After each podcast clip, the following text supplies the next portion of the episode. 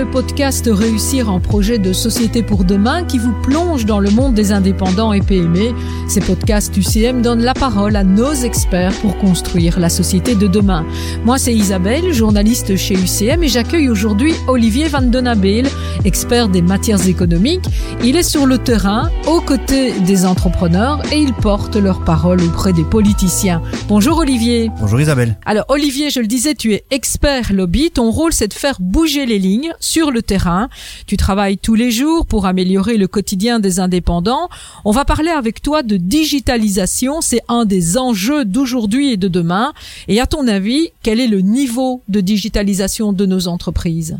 Effectivement, aujourd'hui, la digitalisation, c'est un enjeu central. On sait, sur base des dernières études, que 45% des patrons sont réellement convaincus du numérique. Mhm. Après, il faut se rendre compte aussi que la digitalisation, ça recouvre beaucoup de réalités différentes.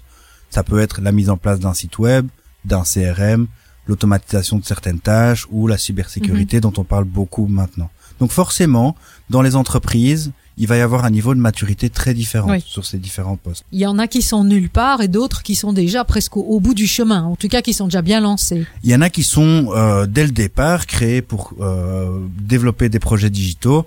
On remarque la tendance globale, c'est que plus l'entreprise est jeune, plus elle est grande en taille mhm. euh, et plus elle est orientée service dans son activité, au plus elle sera digitalisée. Il faut parler aussi de la demande des clients qui va avoir évidemment une forte influence sur la digitalisation ou non des activités. Donc, est-ce que je comprends bien en disant que la digitalisation, elle a encore beaucoup de chemin à faire? Oui, certainement, et sur différents plans. Euh, digitaliser d'abord, et ça a toujours été vu comme ça, ça permet de créer de la valeur économique, et il faut continuer à faire ça. Mhm. Rendre une entreprise plus productive, plus rentable, c'est certainement un des gains possibles. Après, aujourd'hui, on considère aussi la digitalisation comme un moyen de créer de la valeur environnementale et sociale, et c'est très important aussi.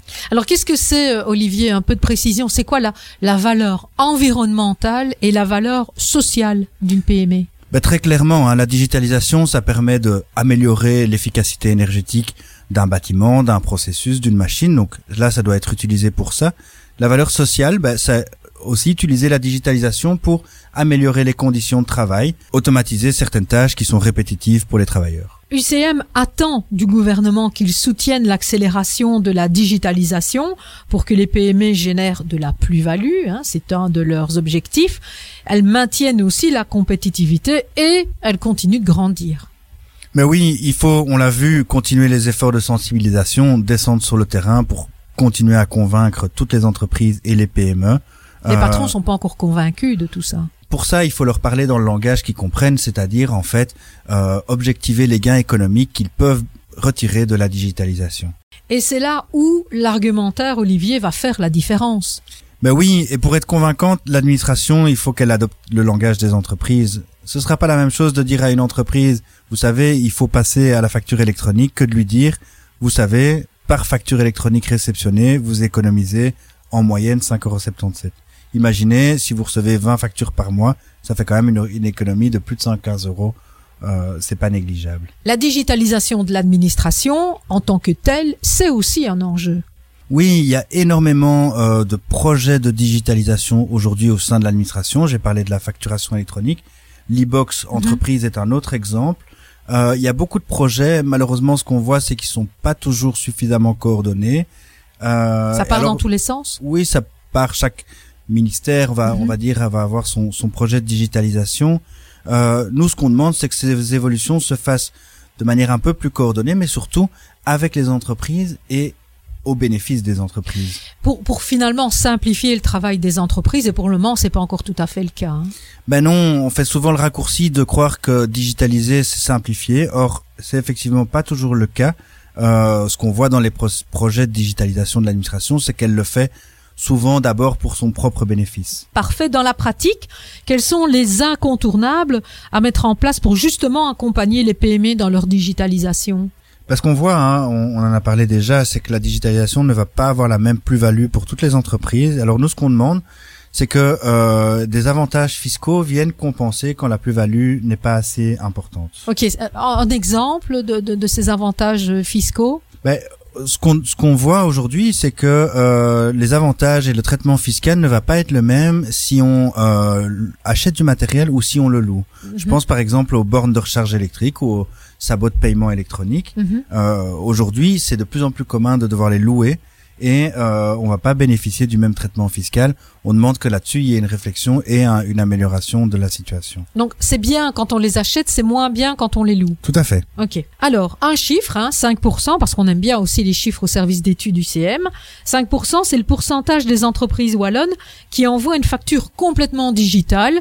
Si je fais bien le compte, c'est une entreprise sur 20. C'est donc un chantier phénoménal.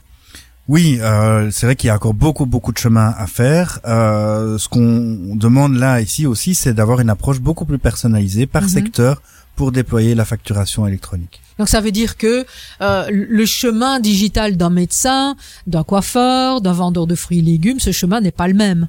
Tout à fait. On a parlé de facturation électronique. On parle aussi énormément de cybersécurité. C'est sûr que euh, un médecin va pas traiter les mêmes données euh, qu'un courtier d'assurance, par exemple, et donc il faut développer des solutions spécifiques pour ces différentes euh, entreprises. Ok.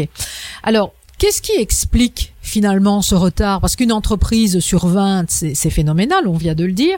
Et on sait pourtant que la digitalisation, elle offre de nombreux avantages. Moi, j'ai envie de juste de dire là, euh, gain de temps, gain de ressources et, et gain euh, d'énergie. On explique ça comment? Alors, il- les études montrent qu'il y a trois freins principaux euh, à la digitalisation. Ben, D'abord, le premier, c'est l'inutilité réelle ou perçue euh, de l'implémentation des technologies. Ça permet pas toujours de gagner suffisamment euh, pour rentabiliser l'investissement. Et alors, Ou l'indépendant pense que ça va pas l'aider aussi. tout à fait, tout à Mhm. fait. Ou ne voit pas tous les gains ça, environnementaux ou sociaux qui peut aussi y avoir. Donc maintenant, c'est c'est aussi nouveau. Et alors, les freins suivants sont plus classiques. C'est le manque de temps Mhm. et le manque de moyens. En, en plus de ça, Olivier, est-ce que je me trompe si je dis que faut pas perdre de vue que les clients parfois ne sont pas demandeurs de digitalisation, on aime encore avoir du contact humain. Certainement, euh, là-dessus les comportements sont différents, ils évoluent, mais il faut pas euh, oublier cette frange de la population qui est encore très attachée à son commerçant ou prestataire de services en physique. UCM représente à la fois des commerçants, des artisans, des professions libérales, donc de petites entreprises, mais aussi de plus grandes structures. Il faut et on demande, UCM demande que la réglementation qui encadre cette digitalisation soit adaptée et personnalisée pour que finalement l'entreprise n'y perde pas de plume, quelle qu'elle soit cette entreprise. Tout à fait. euh, je dirais que le, un des maîtres mots de notre lobby, c'est ne laisser personne sur le bord du chemin. Oui. Mhm. Et ici, ça prend tout son sens parce que ce qu'on veut, c'est préserver l'équilibre entre les grands et les petits. On pense par exemple aux, grandes plateformes. Euh, il faut que les petits puissent aussi opérer là-dessus sans y perdre des plumes, comme euh, comme tu dis, pour que la concurrence reste loyale, le marché transparent et que les PME finalement soient aussi protégées dans leurs relations quand les relations sont déséquilibrées. Et justement, c'est rééquilibrer, c'est important, rééquilibrer ces relations-là? Ben oui, parfois quand le déséquilibre est trop grand, on pense aux, aux grandes plateformes encore, mais euh, il faut intervenir pour euh, euh, rééquilibrer les relations, faire évoluer le cadre juridique, donc c'est une nécessité. Euh, on pense que dans certains cas, il faut pas avoir peur non plus de donner aux PME des droits qui sont similaires à ceux des consommateurs euh, quand le déséquilibre est vraiment trop important. Alors en matière de digitalisation, une dernière question Olivier, Euh, tu plaides pour ne laisser personne hein, sur le bord de la route. Ça veut dire quoi exactement?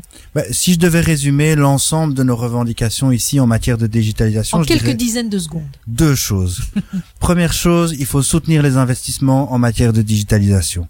Une fiscalité adaptée à l'évolution du marché et intégrer l'économie de la location dans la fiscalité. Deuxième chose, la digitalisation de l'administration. Elle doit toujours se faire pour renforcer la qualité d'un service public et pas pour euh, Se protéger finalement. pas pour Mm. le bien- Se faciliter la vie. voilà, faciliter la vie de l'administration, elle doit faciliter la vie d'abord de l'entreprise. Proposer un formulaire en ligne, c'est bien, mais ça ne doit pas être une excuse pour fermer l'accessibilité à des guichets ou à des lignes téléphoniques derrière lesquelles on va trouver des êtres humains.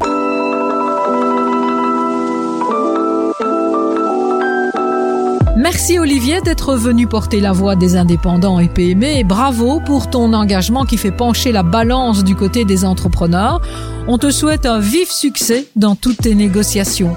C'est déjà la fin de ce podcast Réussir un projet de société pour demain. On se retrouve dans un prochain épisode et d'ici là, n'hésitez pas à vous abonner sur votre plateforme préférée. À bientôt.